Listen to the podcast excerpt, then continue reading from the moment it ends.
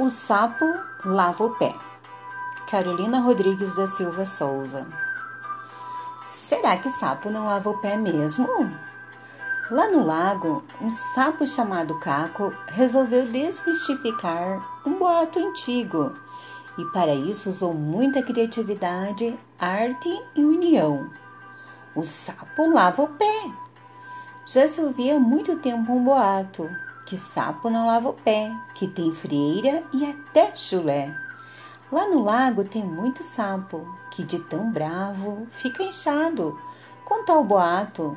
Sem contar na girinada, que fica na beira d'água só escutando piada de toda a bicharada.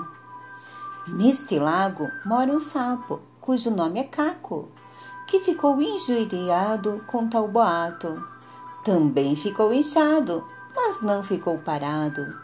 Teve uma ideia para reverter a situação.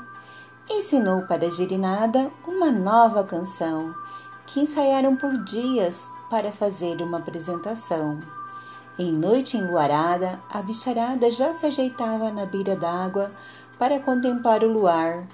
Isso já era tradição. Mas dessa vez tiveram uma grande surpresa.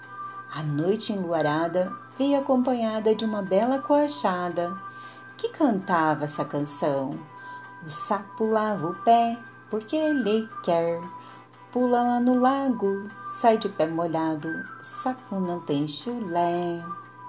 O sapo lava o pé, lava porque ele quer. Pula lá no lago, sai de pé molhado. O sapo não tem chulé. Quanta emoção! A bicharada ficou animada, deram salvas de palmas e até pediram perdão.